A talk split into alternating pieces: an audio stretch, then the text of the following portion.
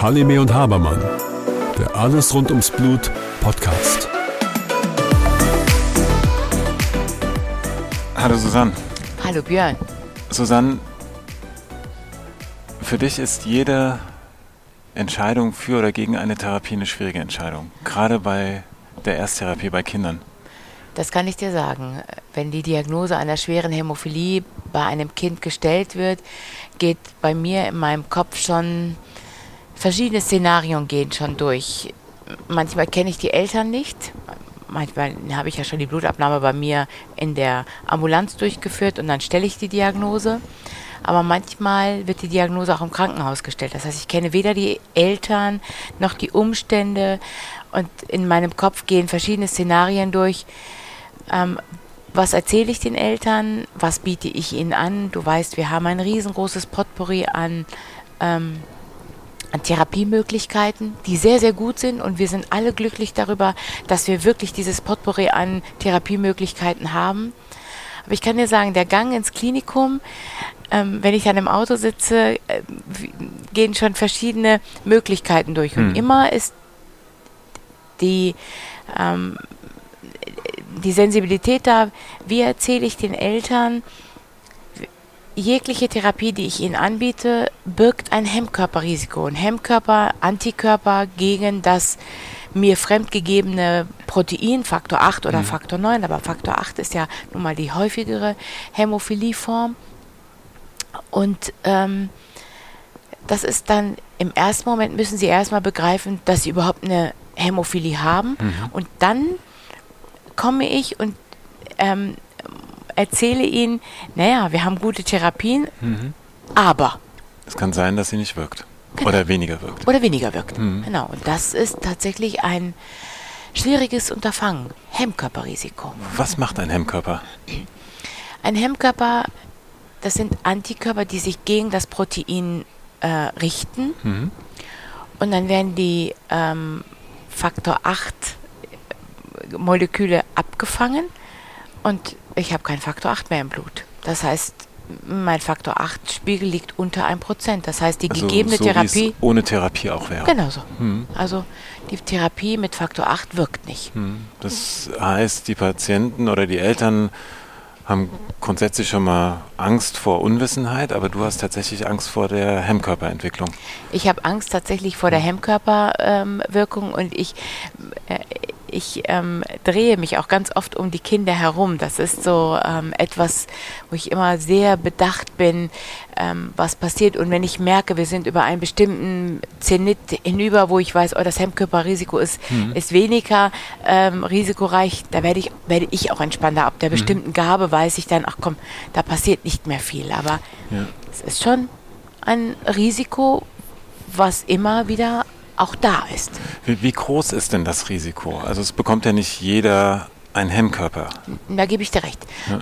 30 bis 50 Prozent je nach Literatur, je nach ähm, Studie, je nach Population.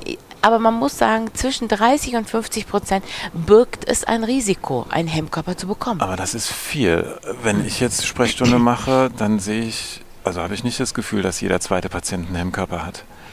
Ja, da gebe ich dir ähm, recht. Ähm, man, wir müssen aber immer wieder bedenken, dass du wahrscheinlich aber auch Patienten siehst, die Zustand nach Hemmkörper mhm. gewesen sind und ähm, die wir dann gut therapiert haben und äh, es dir natürlich ja dann vorkommt, sie haben nichts, weil sie eine normale mhm. Faktor 8 Therapie haben und gut ansprechen und alles ist wieder schön. Wir können ja, auch wenn wir einen Hemmkörper bekommen, ihn durchaus gut therapieren. Das bedeutet ja nicht, dass es dafür keine Therapie gibt. Und es ist nur ein ganz kleiner Prozentsatz, den wir tatsächlich haben, der nicht gut zu therapieren mhm. ist. Das sind unsere Fehler, sagen wir immer. Das mhm. sind die, die ja wo es bestimmte andere Umstände noch gibt, die trotz guter Therapie dann auch nicht ansprechen. Das heißt, selbst wenn ein Hemmkörper entwickelt wurde, gibt es Lösungen dafür, um auch dieses Problem zu lösen, ja, zu lösen aus, ja. dem, aus, der Welt zu schaffen. So ja? sehe ich das auch, genau. Und du hast dich bezüglich Hemmkörper ja mit jemandem unterhalten. Ja, mit der Natascha Marquardt aus Bonn, ähm, die ja einen riesengroßen Erfahrungsschatz bezüglich ähm, Hemmkörper und Hemmkörperentwicklungen äh, und äh, wie man vorgeht. Und das war ein sehr, sehr interessantes Gespräch. Mhm. Hören wir doch mal rein. Hallo Natascha, ich grüße dich. Hallo Susanne, hallo. Ähm, Natascha, du ähm, bist äh, Behandlerin im Universitätsklinikum in Bonn und behandelst ähm, viele, viele hämophile Patienten seit Jahren schon und hast einen riesengroßen Erfahrungsschatz, ähm, was Kinder und Erwachsene ähm, angeht.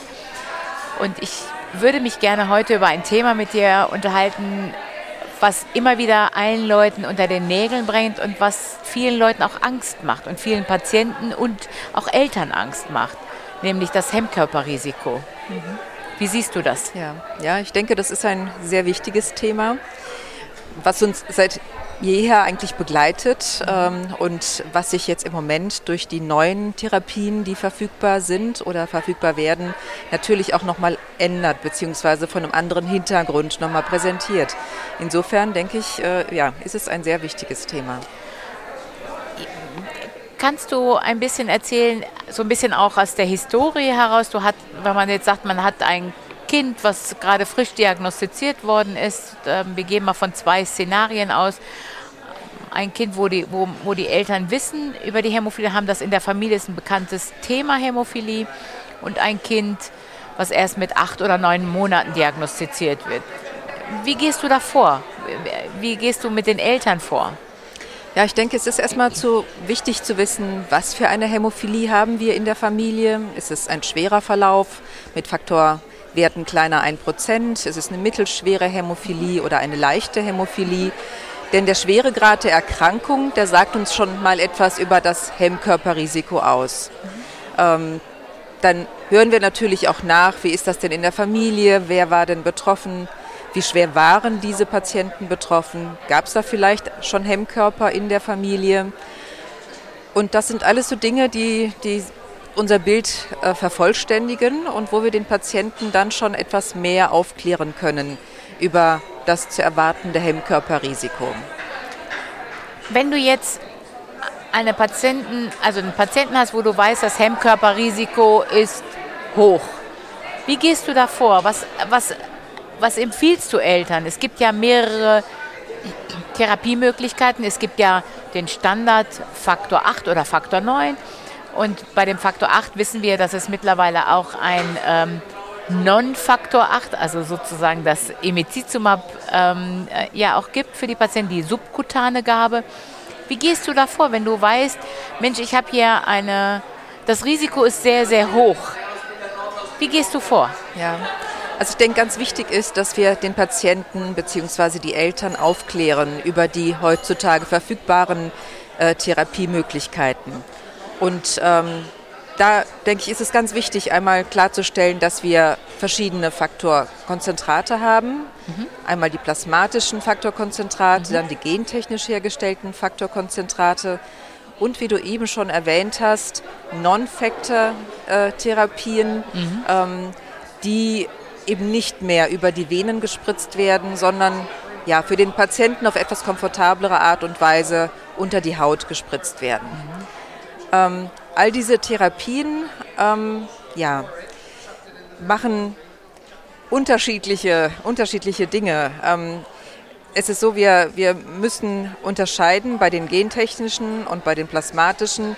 Ähm, wir erklären den Patienten, dass es da möglicherweise ein gewisses höheres Hemmkörperrisiko gibt bei den einen versus die anderen Faktorkonzentrate. Mhm. Das wird nach wie vor relativ kontrovers diskutiert. Ja. Äh, man kann sich letztendlich ja nur gemeinsam mit den Eltern entscheiden, den einen oder den anderen Weg zu gehen.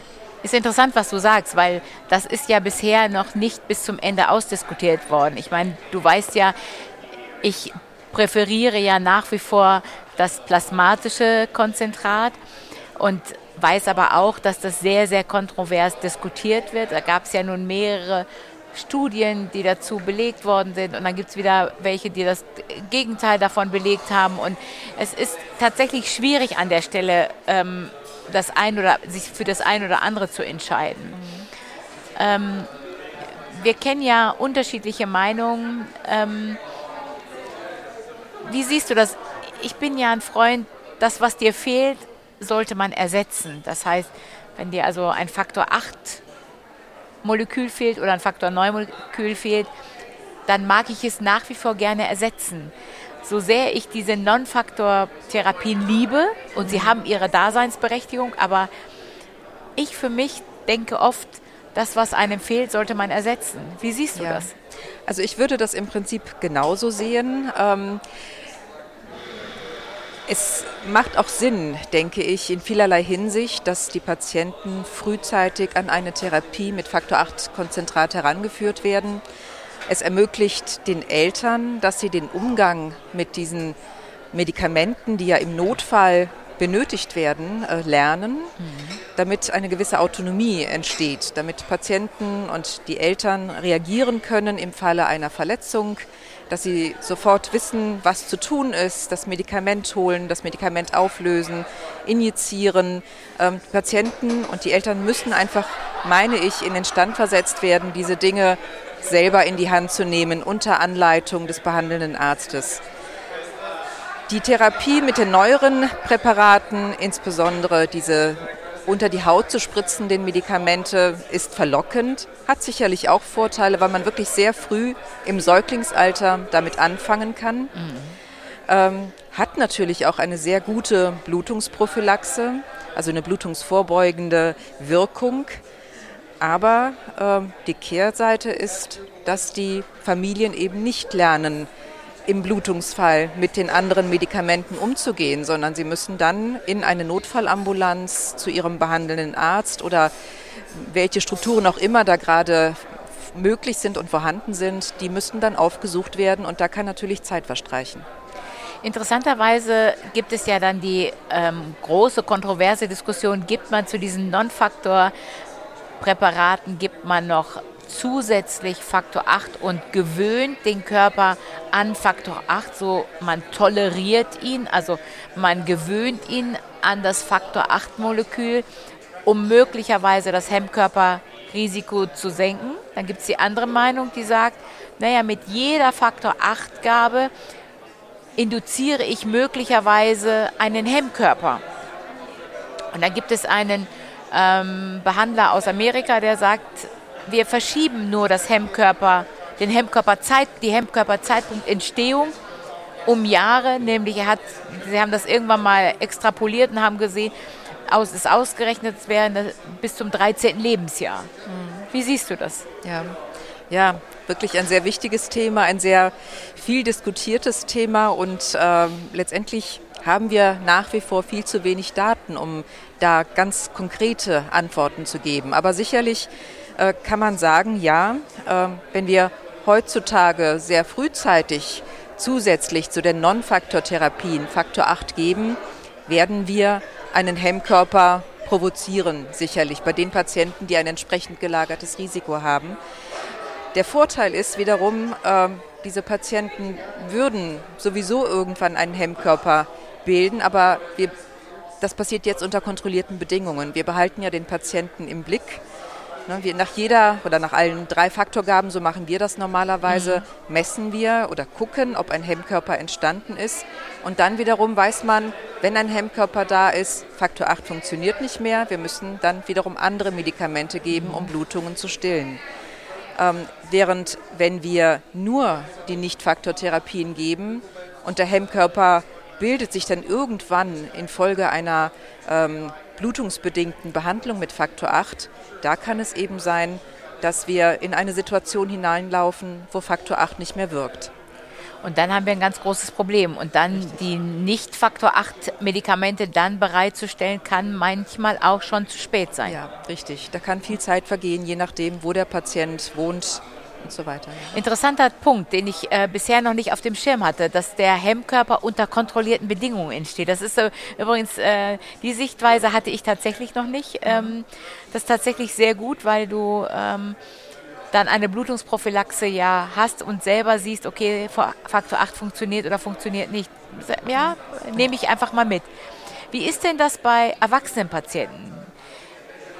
Ich für mich habe noch nie einen Hemmkörper bei Erwachsenen gesehen, aber ihr habt ja viel mehr Erfahrung, was das angeht. Wie sieht denn das damit aus? Hemmkörper bei erwachsenen Patienten? Ja. Also auch da haben wir natürlich in Abhängigkeit von der Schwere der Hämophilie äh, unterschiedlich hohe Risiken für die Bildung eines Hemmkörpers. Ich denke da in erster Linie an Patienten mit milderer Verlaufsform einer Hämophilie oder sogar bestimmter leichterer Verlaufsformen der Hämophilie, die bekanntermaßen ein hohes Hemmkörperrisiko haben. Da gibt es große Studien, die das gezeigt haben. Und wenn jetzt so ein Patient, bleiben wir bei der leichten Hämophilie, ähm, in seinem Leben noch nicht sehr viele Faktor 8 Gaben hatte und nun plötzlich einer OP unterzogen wird und dort mhm. natürlich größere Mengen Faktor 8 Konzentrat benötigt, da haben wir dann schon eine Situation mit erhöhtem Hemmkörperrisiko. Und da ist es ganz wichtig, dass man auch da die Gerinnung im Blick behält, dass man dann auch einige Wochen nach der OP nochmal eine Hemmkörperdiagnostik macht, um eben das nicht zu verpassen, dass möglicherweise ein Hemmkörper entstanden ist, der den Patienten einem höheren Blutungsrisiko aussetzt. Und gibt es denn also sind die Patienten, klärt ihr die Patienten dementsprechend auf, dass sie also nach dem operativen Eingriff auf jeden Fall nochmal bei euch vorbeikommen, ja. um dann die Testung durchzuführen? Also das denke ich ist ganz wichtig, äh, mhm. dass man, dass man äh, das tut ähm, und Einfacher ist es natürlich, wenn man weiß, welche Genmutation der Patient hat. Ne? Deshalb ist das wirklich eine ganz wichtige Untersuchung, äh, damit man den Patienten nochmal konkreter dahingehend beraten kann. Auch etwas, was wäre, glaube ich, ganz wichtig für die Patienten mitzugeben, auch für die Patienten mit einer milden Form. Ähm, auch äh, je siehst du das auch so, wenn du einen kleineren Eingriff hast mit einer Zahn-OP, genauso. Also im Grunde, immer wenn du in Berührung kommst mit Faktor 8, würdest du immer vier Wochen, sechs Wochen später nochmal eine Kontrolle eines Hemmkörpers machen. Letztendlich ja. Mhm, okay, also auch das ja. nehme ich mit, mhm. nehme ich auch äh, für unsere ähm, Ambulanz mal mit, weil ich glaube, da sind wir, glaube ich, nicht ganz so konsequent, dass wir nach jedem Eingriff tatsächlich äh, die Hemmkörper Titer kontrollieren. Auch ein guter ähm, Tipp nochmal, dass man das in jedem Fall im Blick behalten muss. Mhm. Und jetzt noch eine letzte Frage, Natascha. Ähm, mit all den Therapien, die wir heute auf dem Markt haben, ähm, und es gibt sicherlich Eltern, die dich fragen, wie würden sie für ihr Kind entscheiden? Wie würdest du antworten? Ich ja. meine, die Frage ist ja nicht fremd. Ne? Ich meine, die, die, wird dir ja sicherlich oft gestellt. Mhm. Ja, ich denke, das ist eine sehr, sehr schwer zu beantwortende mhm. Frage. Und äh, das erfordert wirklich diese gemeinsamen Gespräche. Mhm. Äh, und ich glaube auch nicht, dass man diese Entscheidung von heute auf morgen treffen kann. Äh, meiner Erfahrung nach beginnen diese Gespräche ja schon, bevor das Kind da ist. Mhm. Ähm, man nähert sich langsam dem Thema. Die betroffenen Eltern können langsam sich ein Bild machen von diesen Dingen, die auf sie zukommen und äh, sich überlegen, was sie für ihr Kind wünschen. Denn mhm. letztendlich können wir als Ärzte das nicht vorgeben. Wir können nur aufklären. Und ja, was würde ich selber machen? Ich würde natürlich das größtmögliche Blutungs, den größtmöglichen Blutungsschutz für das Kind haben wollen und ähm, würde mich da erkundigen, welche Therapie da in, der, in dem Augenblick äh, tatsächlich verfügbar ist und was für meine eigene ähm, Lebenssituation äh, am besten umsetzbar ist. Genau, ich glaube, das darf man an der Stelle nicht vergessen. Ich glaube, es gibt äh, Umstände zu Hause, die es eigentlich einfach macht, ähm, immer ins Zentrum zu kommen, um bestimmte Substitutionen durchzuführen, Lebensumstände äh, alleinerziehend. Äh, man muss ja die gesamten Lebensumstände ja mitnehmen. Und äh, wie ist ein Kind aktiv, nicht aktiv? Gibt es ein Hemmkörperrisiko in der Familie, ja oder nein? Ich glaube, das ist tatsächlich, wie du schon gesagt hast, multifaktoriell und es gibt keine gute Antwort. Und ich glaube, ähm, deswegen bleibt es wahrscheinlich und wird es immer bleiben individuell. Richtig, genau. Natascha, ich danke dir. Sehr gerne, Susanne. Spannend, oder? Sie hat ganz viele neue Aspekte mhm. äh, reingebracht, die auch mir gar nicht bekannt waren, muss ich dir sagen. Und ich muss sagen, sie hat etwas angestoßen bei mir. Mhm. Wo du sofort darauf angesprochen bist, ist diese kontrollierte Hemmkörperentwicklung. Total. Ne? Also das muss ich dir ganz ehrlich sagen, ja. das war ein Punkt, der mich doch sehr mitgenommen hat. Hm. Ähm, einen Patienten nicht einfach irgendwo reinlaufen zu lassen, sondern doch sehr kontrolliert zu sehen, guck mal, hier könnte es passieren, dass Faktor 8 nicht mehr wirkt. Mhm. Und das, ähm, ja, für sich auch zu sehen und danach sofort zu reagieren, andere Möglichkeiten dem Patienten mhm. anzubieten. Also ich, wirklich, muss ich dir sagen, fand ich einen sehr interessanten Aspekt, ähm, die kontrollierte Hemmkörperentwicklung. Mhm, das heißt, fürs Verständnis, wenn kontrolliert dieser Hemmkörper entwickelt wurde oder vielleicht auch nicht, aber wenn er eben da ist, dann weiß ich dann im Notfall auch, dass der Hemmkörper vorhanden ist und ich kann dann gleich eine andere Therapie einleiten, dass es eben nicht zu Problemen kommt. Genau. Und ich kann frühzeitig ähm, mit, der, ja, mit dem Versuch des Entfernens des Rennkörpers ähm, starten. Genau, ich kann mhm. dann halt gucken, es gibt mehrere Möglichkeiten und das äh, zeigt mir auch auf, der Mensch, ähm, ich laufe nicht irgendwo rein in eine möglicherweise schwerwiegende und lebensbedrohliche Blutung. Mhm. Stell dir mal vor, wir haben ähm, Patienten mit den Non-Faktor-Therapien behandelt mhm. und er hat einen Unfall mhm. oder hat eine Notfalloperation und es muss dann tatsächlich ein zusätzliches Faktor 8 Präparat gegeben werden. Mhm. Und dann kann es dir ja passieren, dass dadurch, dass es ein Notfall war und wir viele und hohe Gaben gegeben haben, ein Hemmkörper entwickeln. Mhm. Und ich sag mal, Tage später ahnst du ja noch nicht mal, dass der Hemmkörper ähm, sich entwickelt hat. Mhm. Und dann kann es dir eben passieren, dass es dann zur schweren Durchbruchsblutung kommt. Mhm. Und das ist, glaube ich, das, was Natascha eben angesprochen mhm. hatte, kontrolliert. Das heißt, ich gebe zusätzlich immer wieder mal Faktor 8 und weiß dann, entwickelt sich ein Hemmkörper, ja oder nein. Mhm. Und dann komme ich eben nicht in diese Notfallsituation. Mhm. Also spannend. Ja, was mir auch nicht so geläufig war, dass es eine genetische Disposition für den Hemmkörper gibt. Also mhm. dass es in Familien gehäuft vorkommt. Ja. Es gibt die sogenannten äh, Null-Mutationen mhm. und Non- äh, also die, die äh, Null- und Non-Null-Mutationen, muss man sagen. Und diese Art, ähm, da hat die ähm, Anna Pavlova in Bonn auch etwas äh, Tolles auch mit Herrn äh, Oldenburg zusammen äh, zusammen äh, publiziert und gezeigt, welche Mutationen tatsächlich ein erhöhtes Risiko und welche ein weniger erhöhtes Risiko haben. Das sind mhm. Dinge, die wir tatsächlich nicht ändern können und die tatsächlich aber auch eine Rolle spielen, muss mhm. man sagen. Ja, und ein weiterer Punkt, den Sie angesprochen hatten, hatte, war die Patienten mit der milden Hämophilie. Und wenn ich den jetzt mhm. beispielsweise bei einer Operation mhm. den Faktor substituiere, mhm. also gebe, und die entwickeln Hemmkörper, dann richtet sich das ja auch gegen deren eigenen Produktion. Korrekt. Und das heißt, dann ist diese milde Hämophilie auf einmal eine schwere Hämophilie. Ja, das ist so. Und da muss ich ja. dir auch sagen, das ist ganz, ganz wichtig. Und die dürfen wir nicht aus den Augen verlieren. Zum Beispiel eine Zahnextraktion. Ne? Kriegt einen mhm. Zahn gezogen und dann kriegt der für zwei, drei Tage, sage ich mal, sein Faktor 8 Präparat gespritzt. Mhm. Und da müssen wir noch mehr unsere Patienten mitnehmen, dass sie sich tatsächlich nach vier bis sechs Wochen mhm. nach der Gabe von Faktor 8 wieder bei uns vorstellen, damit wir einen Hemmkörper testen. Das heißt, Nur wenn der dann festgestellt ist, dann brauchen wir zunächst mal für die nächste Zeit regelmäßig eine Substitution. Dann müssen wir die nächste Entscheidung treffen mhm. und sagen, okay, ähm, was tun wir dann? Müssen wir ihn entfernen? Müssen wir ihm eine mhm. Alternativtherapie ja. anwenden, an, anbieten etc. pp. Aber ich kann dir sagen, ähm, dieses wirklich kontrollieren nach mhm. operativen Eingriffen, das muss noch mehr in den Köpfen, also unseren Köpfen, aber auch in den Köpfen von den milden und mittelschweren Hämophilen rein.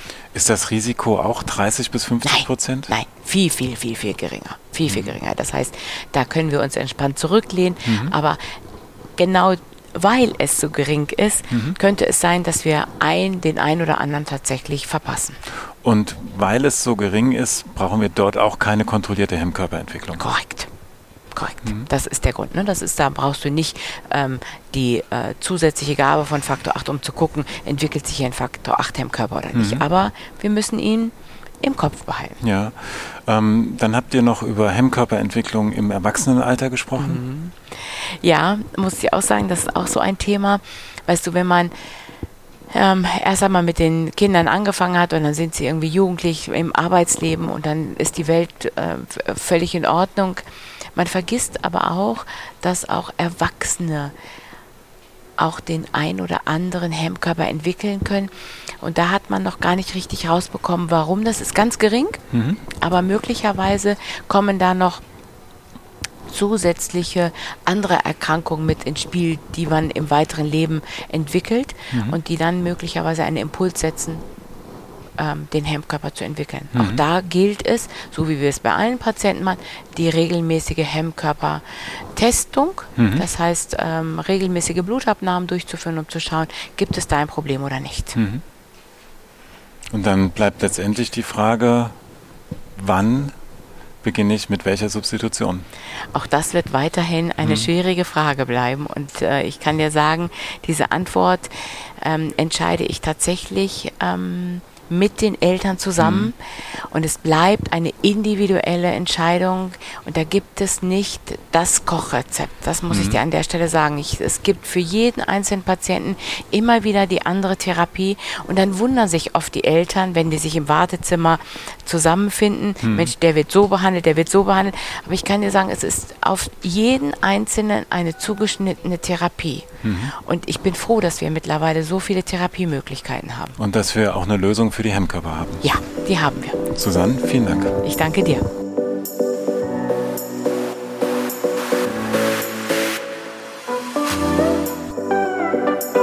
Halime und Habermann, der Alles rund ums Blut Podcast.